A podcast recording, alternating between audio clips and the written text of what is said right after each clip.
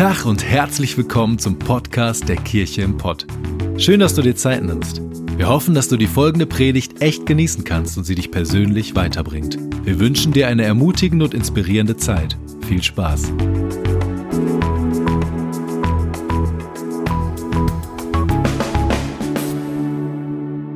Wir starten heute in eine neue Serie. Und zwar wollen wir uns die nächsten Wochen verschiedene Glaubenshelden aus der Bibel anschauen. Wir wollen verschiedene Menschen studieren, die Unfassbares mit Gott erlebt haben. Vielleicht sagst du jetzt, okay, Glaubenshelden, sehr schön und gut, aber was habe ich denn mit Glaubenshelden zu tun? Wenn ich in mein Leben schaue, dann ist es irgendwie eher trist, dann erlebe ich keine Wunder, so wie manche Menschen in der Bibel. Da sehe ich keine ähm, krassen Dinge, die passieren. Es ist eigentlich eher alles ziemlich unspektakulär. Da möchte ich dir sagen, schön, dass du in meinem Team bist. Wenn ich in mein Leben schaue, dann ist es auch nicht immer so, dass ich sagen kann, boah, ich erlebe die ganze Zeit Wunder, ich spüre Gott immer, ich sehe Gottes Wirken immer in meinem Leben. Aber das Schöne ist, dass das bei den Menschen in der Bibel auch nicht so ist.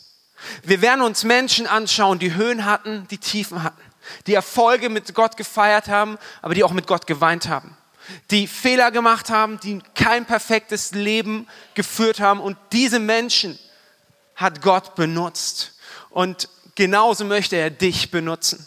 Und wir wollen uns heute das Leben von Jakob anschauen. Vielleicht kennst du Jakob, vielleicht auch nicht. Jakob ist der Enkelsohn von Abraham. Und Gott hat Abraham eine mega Verheißung gegeben. Er hat zu Abraham gesagt, Abraham, in dir sollen alle Völker der Welt gesegnet werden. Ich möchte dein Leben nutzen, um ein ganzes Volk entstehen zu lassen. Und über ein paar Umwege hat das auch geklappt. Auch bei Abraham war das ein Kampf und er hat seinen ersten Sohn gekriegt, er hat Isaak gekriegt und dann ging es weiter und Isaak hat Jakob gekriegt. Und Jakob steht in einer Geburtslinie mit Abraham. Das heißt, auch er hatte den Auftrag, zum Segen zu werden für alle Menschen. Auch er war in dieser Linie drin und er sollte genauso zum Segen werden für alle Völker. Jetzt war Jakob aber nicht der einzige Sohn von Isaak sondern da gab es noch einen anderen. Und die zwei, die waren auch zeitgleich im Bauch ihrer Mutter. Das heißt, er hatte einen Zwillingsbruder. Dieser Zwillingsbruder hieß Esau. Und Esau und Jakob, die konnten sich nie leiden. Die hatten schon im Bauch der Mutter hatten die Stress. Die Bibel sagt, dass sie gekämpft haben, schon gerangelt haben im Bauch. Ich glaube, es war wahrscheinlich für die Mama ziemlich unangenehm, aber so war es halt eben. Und dann kamen die beiden zur Welt.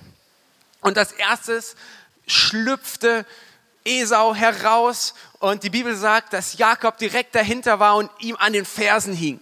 Jakob heißt übrigens auch Fersenhalter oder Betrüger. Und die zwei waren sich nie so ganz grün. Und die waren auch komplett verschiedene Persönlichkeitstypen. Die Bibel sagt, dass Esau ein wilder Mann war. Er war viel in der Wildnis unterwegs. Er hat gejagt. Er hat das das Fleisch nach Hause gebracht. Erinnert mich so ein bisschen an mich. Was war das Gelache? Nein. Und die Bibel sagt auch, dass er sehr, sehr behaart war. Ich frage mich immer, wie behaart muss man sein, damit die Bibel extra erwähnt, dass man behaart ist.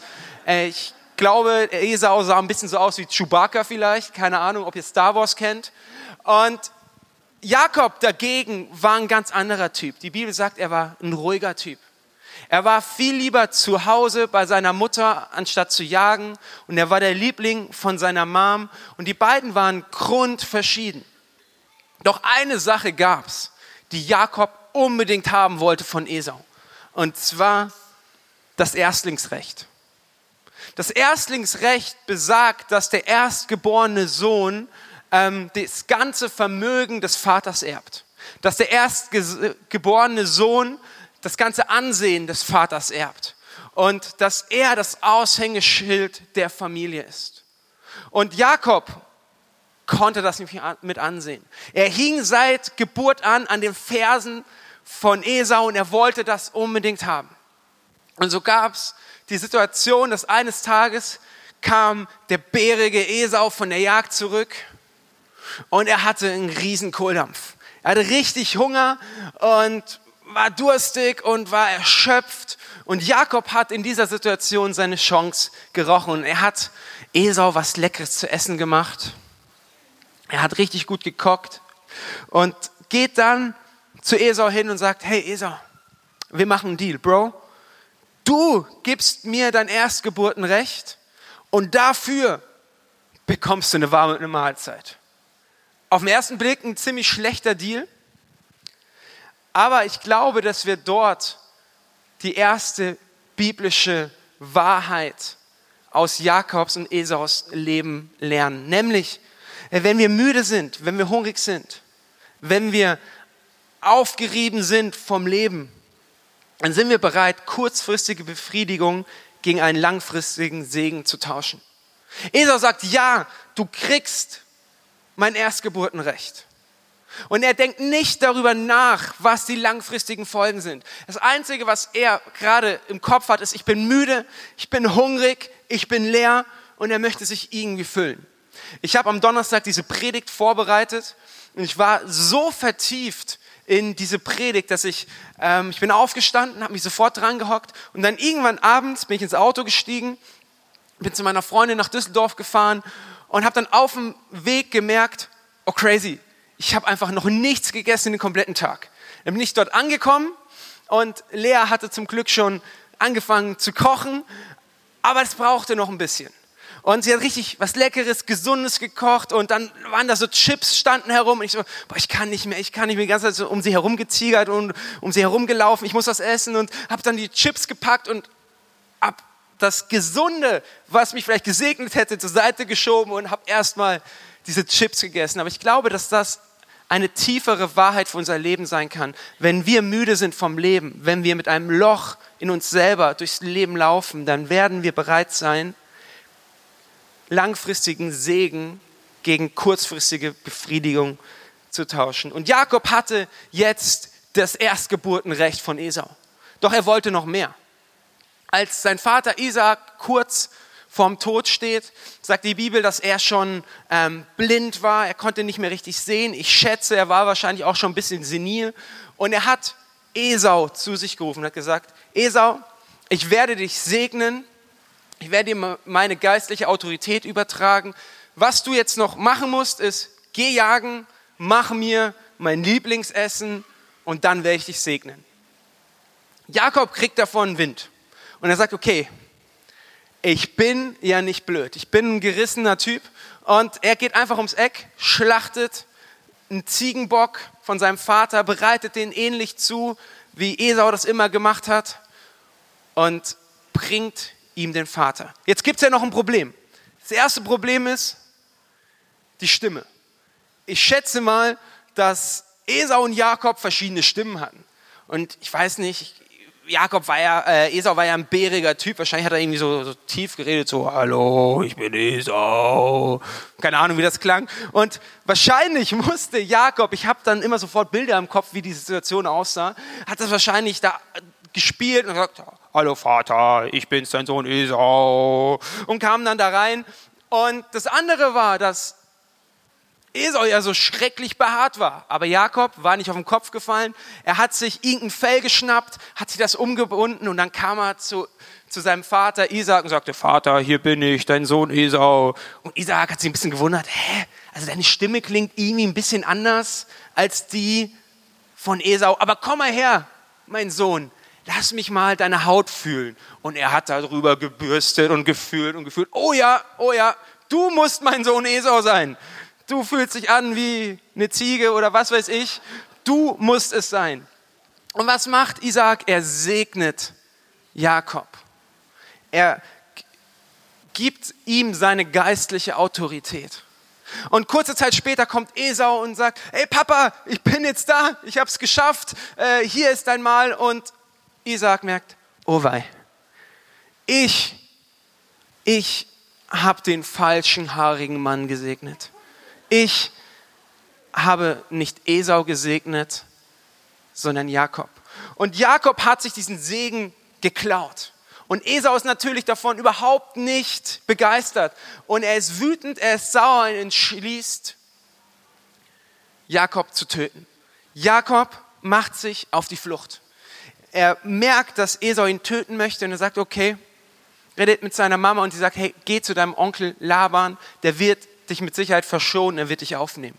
Und er macht sich auf den Weg dorthin, reitet zu Laban. Und Laban, das Gute war, er hatte sogar noch zwei Töchter. Die eine Tochter hieß Rahl und die Bibel sagt, sie war wunderschön. Nichts war so schön wie sie. Und Jakob verliebt sich sofort in sie. Laban hatte aber noch eine zweite Tochter, eine ältere Tochter. Und diese Tochter hieß Lea. Und wir werden an dieser Stelle den Namen ändern, weil meine Freundin heißt auch Lea und sitzt in der ersten Reihe. Und ich möchte nachher noch einen schönen Nachmittag haben, deswegen nehmen wir Lea jetzt Larry. Und die Bibel sagt, dass Larry ganz und gar nicht schön war. Die Bibel sagt, dass Larry Augen hatte, die einfach nur tot waren. Sie hat nichts ausgestrahlt, sie war einfach nicht hübsch. Und Laban hat mit Jakob einen Deal gemacht. Er hat gesagt, okay, du darfst meine Tochter haben, du darfst heiraten, aber du musst für mich sieben Jahre lang arbeiten. Sieben Jahre musst du für mich mal lochen, dann hast du dir diese Frau verdient. Und Jakob war so verliebt und sagt, okay, ich mache das. Laban, kein Problem. Diese Frau, für die mache ich alles. Und er arbeitet sieben Jahre lang für Laban. Ich muss mir vorstellen, er hat sieben Jahre um eine Frau gekämpft. Liebe Frauen, nehmt das bitte nicht als komplett selbstverständlich. Sieben Jahre ist ganz schön lang. Aber lasst euch bitte auch nicht in sieben Tagen erobern. Also findet was Gesundes dazwischen. Und dann kommt dieser schöne Tag. Es kommt die Hochzeit und Jakob nimmt seine fast zukünftige Frau mit in sein Zelt. Er hat sieben Jahre darauf hingefiebert. Und die beiden, die haben Spaß. Haben eine schöne Nacht und dann kommt der Morgen. Und Jakob dreht sich so nach rechts, möchte seinen Schatz begrüßen und erstmal, oh, wow, wow, was ist hier passiert? Jakob schaut nach rechts und wer liegt dort? Es war Larry. Sein Onkel Laban hat Jakob verarscht. Er hat ihm einfach Larry ins Zelt geschickt und Jakob hat aus Versehen mit Larry geschlafen und nicht mit Rahel. Vielleicht sagst du jetzt, dieser arme Jakob, dieser arme Jakob, der wurde betrogen, dieser arme Jakob, er wurde verarscht. Aber wenn wir ganz ehrlich sind, hat Jakob lediglich lediglich das geerntet, was er jahrelang gesät hat. Jakob hat jahrelang gesät, dass er Menschen verraten hat, dass er sich Dinge ergaunert hat, dass er einen Menschen betrogen hat. Und in diesem Morgen, an diesem Morgen, in dieser Nacht erntet er das, was er jahrelang gesät hat. Und vielleicht schaust du gerade in dein Leben und du hast Bereiche in deinem Leben, wo du sagst, ganz ehrlich, da habe ich eine Frucht, mit der bin ich total unzufrieden. Da habe ich Bereiche in meinem Leben, die laufen absolut nicht so, wie ich es mir vorstelle. Ich möchte dich fragen, welche Saat hast du in den letzten Jahren gepflanzt? Und Jakob war aber immer noch total verliebt in Rahel. Und Laban hat gesagt, hey, komm, ich gebe dir noch eine Chance. Wenn du noch mal sieben Jahre für mich arbeitest, dann kriegst du meine Frau, meine Tochter Rahel wirklich, okay? Äh, die Frau hat damit nichts zu tun. Er wollte die Tochter haben. Und Jakob macht das, er arbeitet wieder sieben Jahre für Laban und dann kriegt er endlich seine Rahel. Und das Ganze geht so ein paar Jahre, geht das gut, doch irgendwann hat sich Jakob wieder verspielt. Die ganze Verwandtschaft ist irgendwann aufgebracht und gegen Jakob und die Verwandtschaft sagt, ey, Laban, Jakob hat sich den ganzen Besitz ergaunert. Er hat sich alles Vieh zu eigen gemacht. Er hat irgendwie alle Angestellten abgeworben. Und Jakob ist wieder in der Situation, dass jemand ziemlich sauer auf ihn ist. Und Laban sagt, okay, es reicht, du musst gehen. Und Jakob wird weggeschickt und jetzt gibt es ein Problem. Jakob durfte nicht bei Laban bleiben. Aber der einzige Weg von Laban weg war hin in die Richtung zu Esau. Und Jakob hatte nicht mit seiner Vergangenheit aufgeräumt. Er wusste, okay, da ist etwas in meinem Leben, das jagt mich schon seit Jahren. Da ist etwas in meinem Leben, das trachtet mir nach meinem Leben die letzten 20 Jahre. Und Jakob lernt eine nächste tiefbiblische Lehre, nämlich, wenn du dich nicht deiner Vergangenheit stellst, wird sie dich wahrscheinlich ganz schön lange jagen. Und Jakob erfährt, dass wenn er in eine gute Zukunft treten möchte, muss er irgendwie seine Vergangenheit regeln. Und vielleicht bist du schon länger auf der Flucht. Du rennst vor irgendwas davon. Aber wenn du wirklich Ruhe in deinem Leben finden möchtest, bevor du wirklich nach Hause kommen kannst, musst du mit deiner Vergangenheit aufräumen. Und Laban ist eigentlich auch ziemlich wütend auf Jakob. Und eigentlich würde Jakob auch am liebsten töten. Doch Gott spricht zu ihm und sagt, hey, verschone Jakob, ich habe noch was vor mit ihm. Und Jakob kommt jetzt in eine Situation, wo er das erste Mal in seinem Leben so richtig ehrlich wird. Er ist auf der Flucht, er weiß, zu Laban kann er nicht. Wenn er weitergeht, es kam ein Bote, der ihm gesagt hat, dass Esau ihm schon entgegenjagt und nach seinem Leben trachtet. Und es ist ein Abend, wo Jakob mit dem Rücken zur Wand steht. Er hat keinen Ausweg mehr und er schickt seine Angestellten weg. Er trennt sich von seinem Besitz. Er schickt alle, die er lieb hat, er schickt sie einfach weg und ist einfach nur für sich alleine und legt sich schlafen. Und dann kommt eine Situation, die sein ganzes Leben verändern wird. Wir lesen in 1. Mose 32. Plötzlich stellte sich ihm ein Mann entgegen und kämpfte mit ihm bis zum Morgengrauen. Als der Mann merkte, dass er Jakob nicht besiegen konnte, gab er ihm einen harten Schlag auf das Hüftgelenk, dass es ausgerenkt wurde. Dann bat er, lass mich los, der Morgen dämmert schon.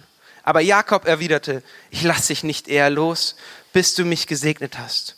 Wie heißt du? fragte der Mann. Als Jakob seinen Namen nannte, sagte der Mann, von jetzt an sollst du nicht mehr Jakob heißen. Du hast schon mit Gott und mit Menschen gekämpft und immer gesiegt. Darum heißt du von jetzt an Israel, Gottes Kämpfer. Israel kann auch Fürst Gottes oder Prinz Gottes heißen. Wie ist denn dein Name? fragte Jakob zurück. Warum willst du das wissen? entgegnete der Mann. Dann segnete er ihn. Ich habe Gott von Angesicht zu Angesicht gesehen und trotzdem lebe ich noch, rief Jakob. Dann nannte er den Ort Pnel, Gesicht Gottes. Die Sonne ging gerade auf, als Jakob weiterzog. Er hinkte, weil seine Hüfte ausgerenkt war. Was ein komischer Text, oder? Er geht schlafen und irgendwann in der Nacht wird er wach und dann kämpft er mit einer Person. Man weiß am Anfang gar nicht so genau, wer ist das eigentlich? Aber es ist Gott, mit dem Jakob in dieser Situation kämpft. Wie sagst du jetzt, wie? Das kann Gott sein? Aber eigentlich war das auch im Alten Testament so, dass Menschen Gottes Angesicht gesehen haben, dann sind sie tot umgefallen. Es gibt verschiedene Stellen in der Bibel, wo Exegeten, also sehr, sehr schlaue Leute, die sehr viel über die Bibel wissen und die Bibel auslegen, die sagen, es gibt verschiedene Situationen, wo Jesus als Fleisch und Blut im Alten Testament bereits auftaucht.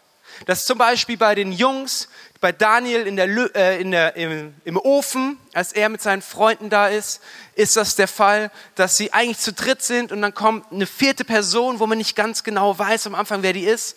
Aber die Exegeten sind sich sicher, dass es Jesus war. Und genauso sind die meisten Exegeten sich sicher, dass diese Person, mit der Jakob da ringt und kämpft, Jesus ist, als Fleisch und Blut im Alten Testament. Und die zwei, sie wresteln die ganze Nacht, sie kämpfen und offenbar kann Jakob Gott nicht besiegen. Jetzt frage ich dich, kann das sein, dass ein gewöhnlicher Mann, der vielleicht eine besondere Berufung hat, mit Gott kämpft und Gott nicht besiegen kann? Also wenn du mich fragst, ist das unmöglich. Ich glaube an einen Gott, der in das Universum spricht und Dinge schöpfen kann. Ich glaube an einen Gott, der den Tod überwunden hat. Aber dieser Gott kann einen gewöhnlichen Jakob nicht besiegen. Ich möchte klarstellen, dass das nicht der Fall ist. Und ich glaube, dass diese Stelle manchmal missverstanden wird. Und hat irgendjemand von euch früher Wrestling geschaut? Nicht Wrestling-Fans hier?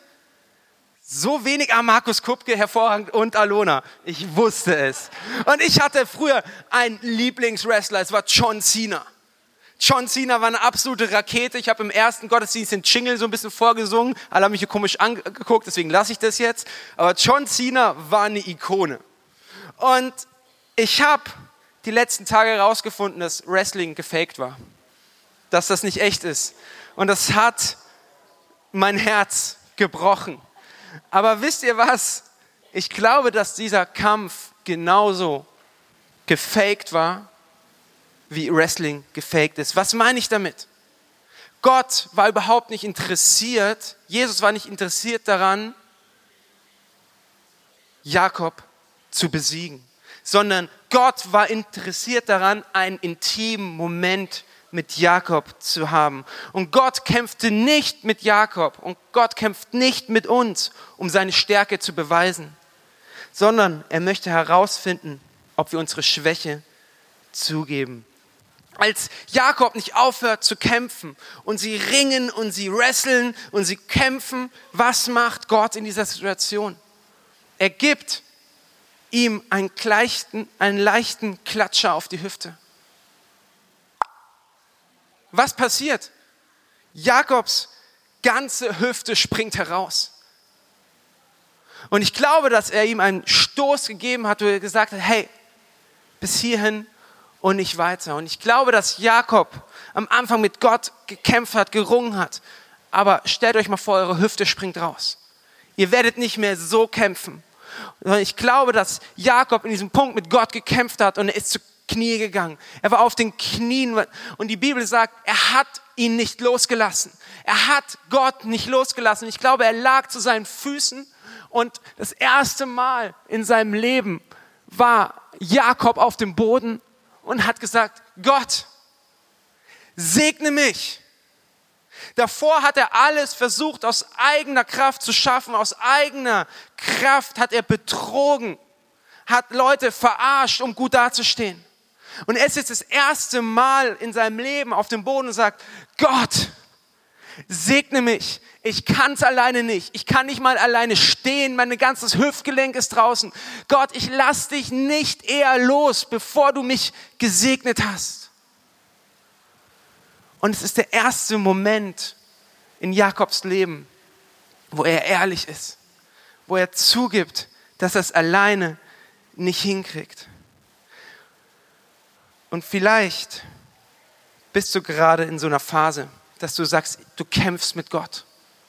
Du kämpfst mit Gott. Du ringst mit Gott.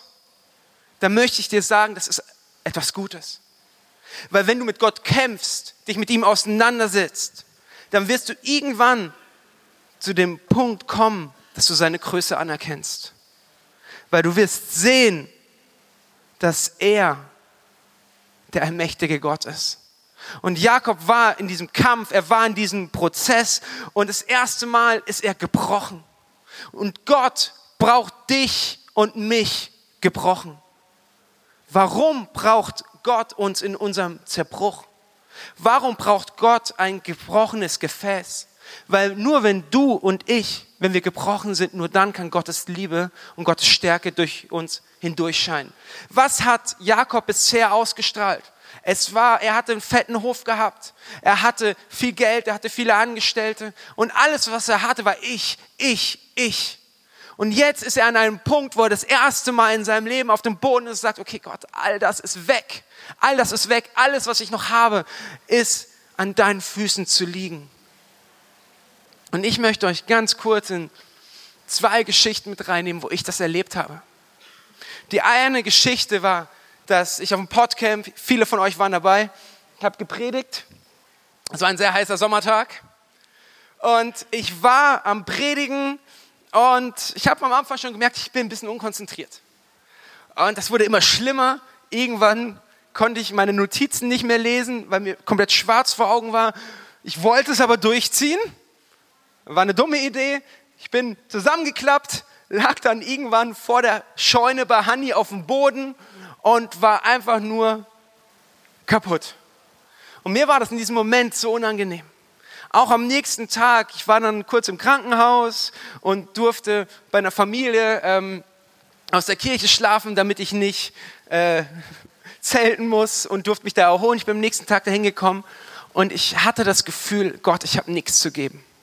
Gott, ich habe überhaupt nichts, kann ich dir geben. Das Einzige, was ich in mir habe, ist Schwäche. Und ich glaube, dass Gott in dieser Situation meinen Stolz gebrochen hat. Ich war, glaube ich, auf diesem Weg zu denken, ach, das langsam klappt es auch ganz gut mit dem Predigen, die Leute hören mir langsam zu. Und ich war auf diesem Weg, stolz zu werden und zu sagen, boah, ich kann das langsam und das ist cool. Und Gott hat mir einfach so den Boden unter den Füßen weggezogen und ich durfte in diesem Prozess lernen, okay, es kommt nicht auf mich an. Es ist völlig egal, welche Stärke ich an den Tag lege, es kommt immer auf Gottes Hand in meinem Leben an. Und heute Morgen hatte ich eine ähnliche Situation, nur ein bisschen anders.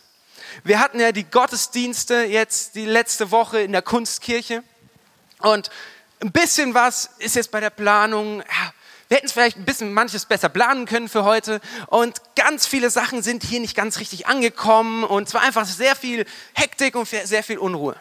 Und ich war um 20 nach 7 da und die ganze Zeit sind Menschen zu mir gekommen, Micha, wo ist das? Micha, wo ist das? Micha, wo ist das? Und ich, ich war irgendwann war ich total überfordert und ich war nur im Sachen versuchen zu retten und zu organisieren. Das ist überhaupt gar kein Vorwurf an irgendjemanden, ähm, ich erzähle einfach nur die Geschichte. Das ist völlig normal, dass sowas passiert äh, bei einer mobilen Kirche. Ich war irgendwann war ich aber so überfrachtet mit Infos und mit Dingen, wo ich sagte, ich habe doch selber keine Ahnung, wo was ist. Und jetzt ist fünf vor zehn. Ich bin seit zweieinhalb Stunden hier und ich habe es noch keine Sekunde geschafft, in meine Skript zu gucken, um mir einmal mit den Gedanken mich auf die Predigt einzulassen. Und ich war so verstreut und dann Heike und ein paar Leute haben für mich gebetet und ich habe erstmal musste ich voll anfangen zu weinen. Und ich bin eigentlich kein Typ, der schnell weint. Ich bin eher so ein Esau-Typ. Ich bin wild. Ich bin behaart auf dem Kopf. Aber es war ein Moment, wo ich wieder anerkennen musste, dass ich, Gott, ich kann es aus meiner eigenen Kraft nicht.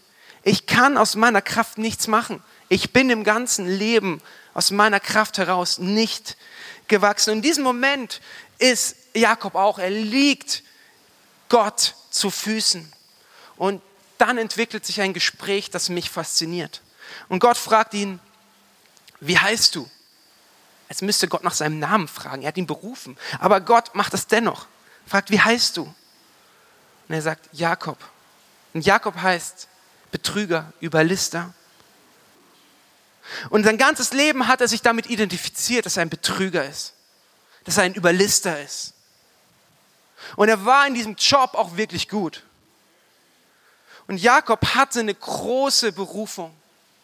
Aber was Jakob gefehlt hat, war ein großer Charakter. Er hatte lauter Dinge in sich, die nicht gesund waren, die nicht gut waren.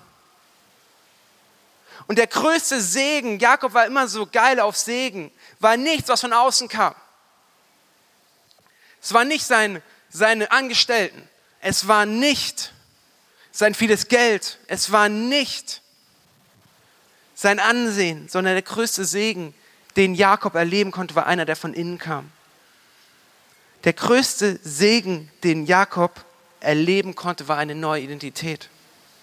Und Gott hat ihn gefragt, wer bist du? Und er hat gesagt, ja, ich bin Jakob, der Überlister. Aber Gott sagt zu ihm, nein, du sollst nicht mehr Jakob heißen, du sollst Israel heißen. Du sollst Fürst Gottes sein, du sollst Prinz heißen. Und er spricht ihm eine neue Identität zu und sagt, ich habe etwas vor mit dir. Etwas, was größer ist als deine Vergangenheit. Und ich glaube, dass zwei Dinge geschehen müssen, damit Gott neues Leben uns hineinsprechen kann. Das Erste, was Jakob tut, er sagt, wer er bisher war. Ich bin Jakob, ich bin ein Betrüger. Und das Zweite ist, er ist an einem Punkt, wo er weiß, er kriegt es alleine nicht hin. Er ist gebrochen, er ist schwach, er hat sein Leben nicht mehr in der eigenen Hand. Und Jesus und Gott, sie lieben es, Neues, Neues in Menschen zu sprechen. Als Jesus Petrus beruft, war dieser noch nicht Petrus, sondern er war Simon. Und er sagt, hey Simon, du sollst kein Fischer mehr sein, sondern du sollst ab heute Petrus heißen. Petrus heißt Fels und du sollst die Person sein, auf der ich meine Kirche gründen soll, will.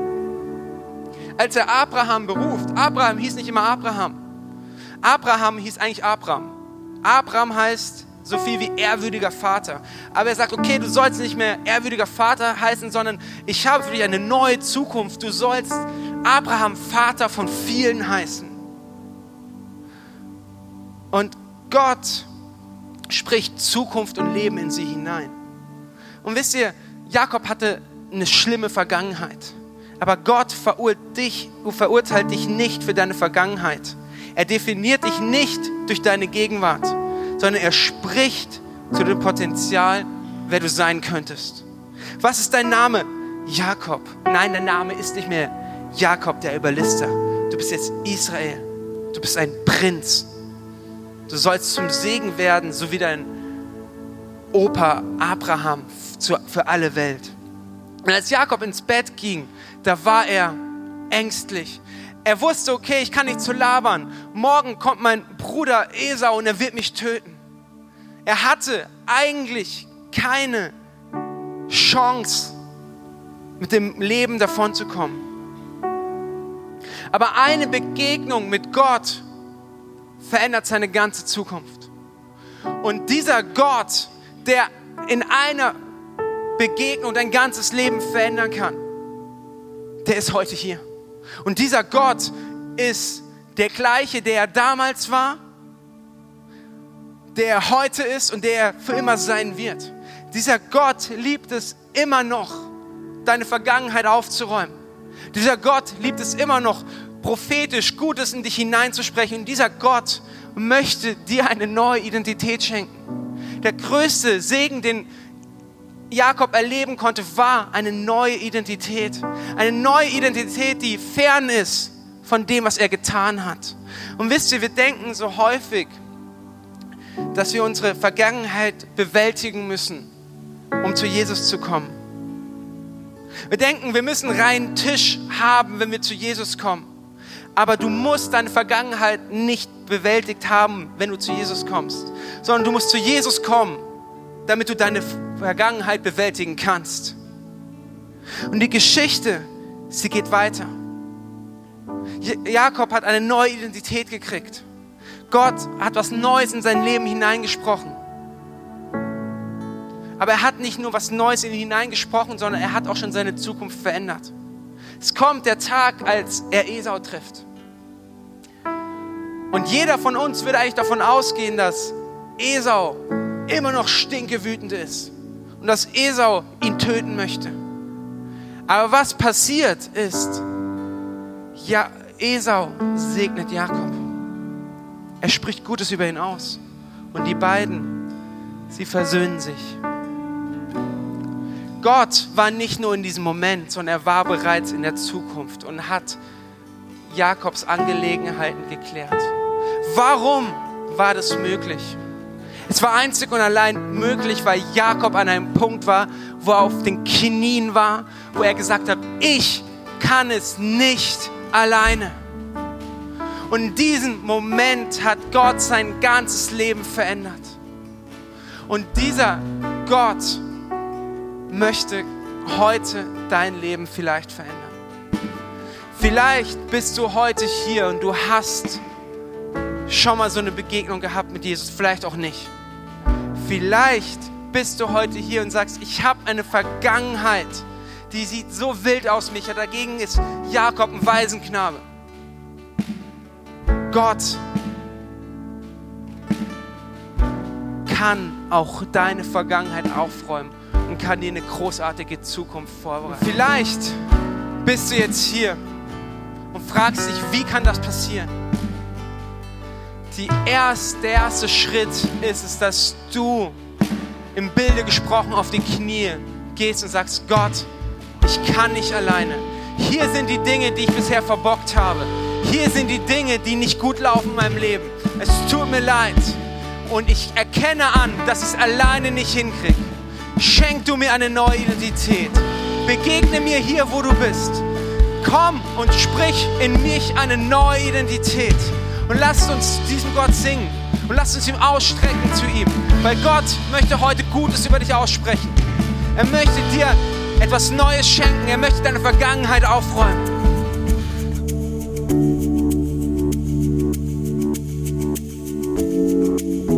Wir hoffen, dass dir die Predigt weitergeholfen hat. Wenn du Fragen hast, schreib uns einfach an info@kircheimpod.de. Fühl dich auch herzlich eingeladen, uns persönlich kennenzulernen. In unseren Gottesdiensten jeden Sonntag 10 und 12 Uhr in der Gastronomie im Stadtpark in Bochum. Für alle weiteren Infos zum Leben unserer Kirche besuche unsere Website oder folge uns auf Instagram. Wir wünschen dir noch eine geniale Woche. Glück auf!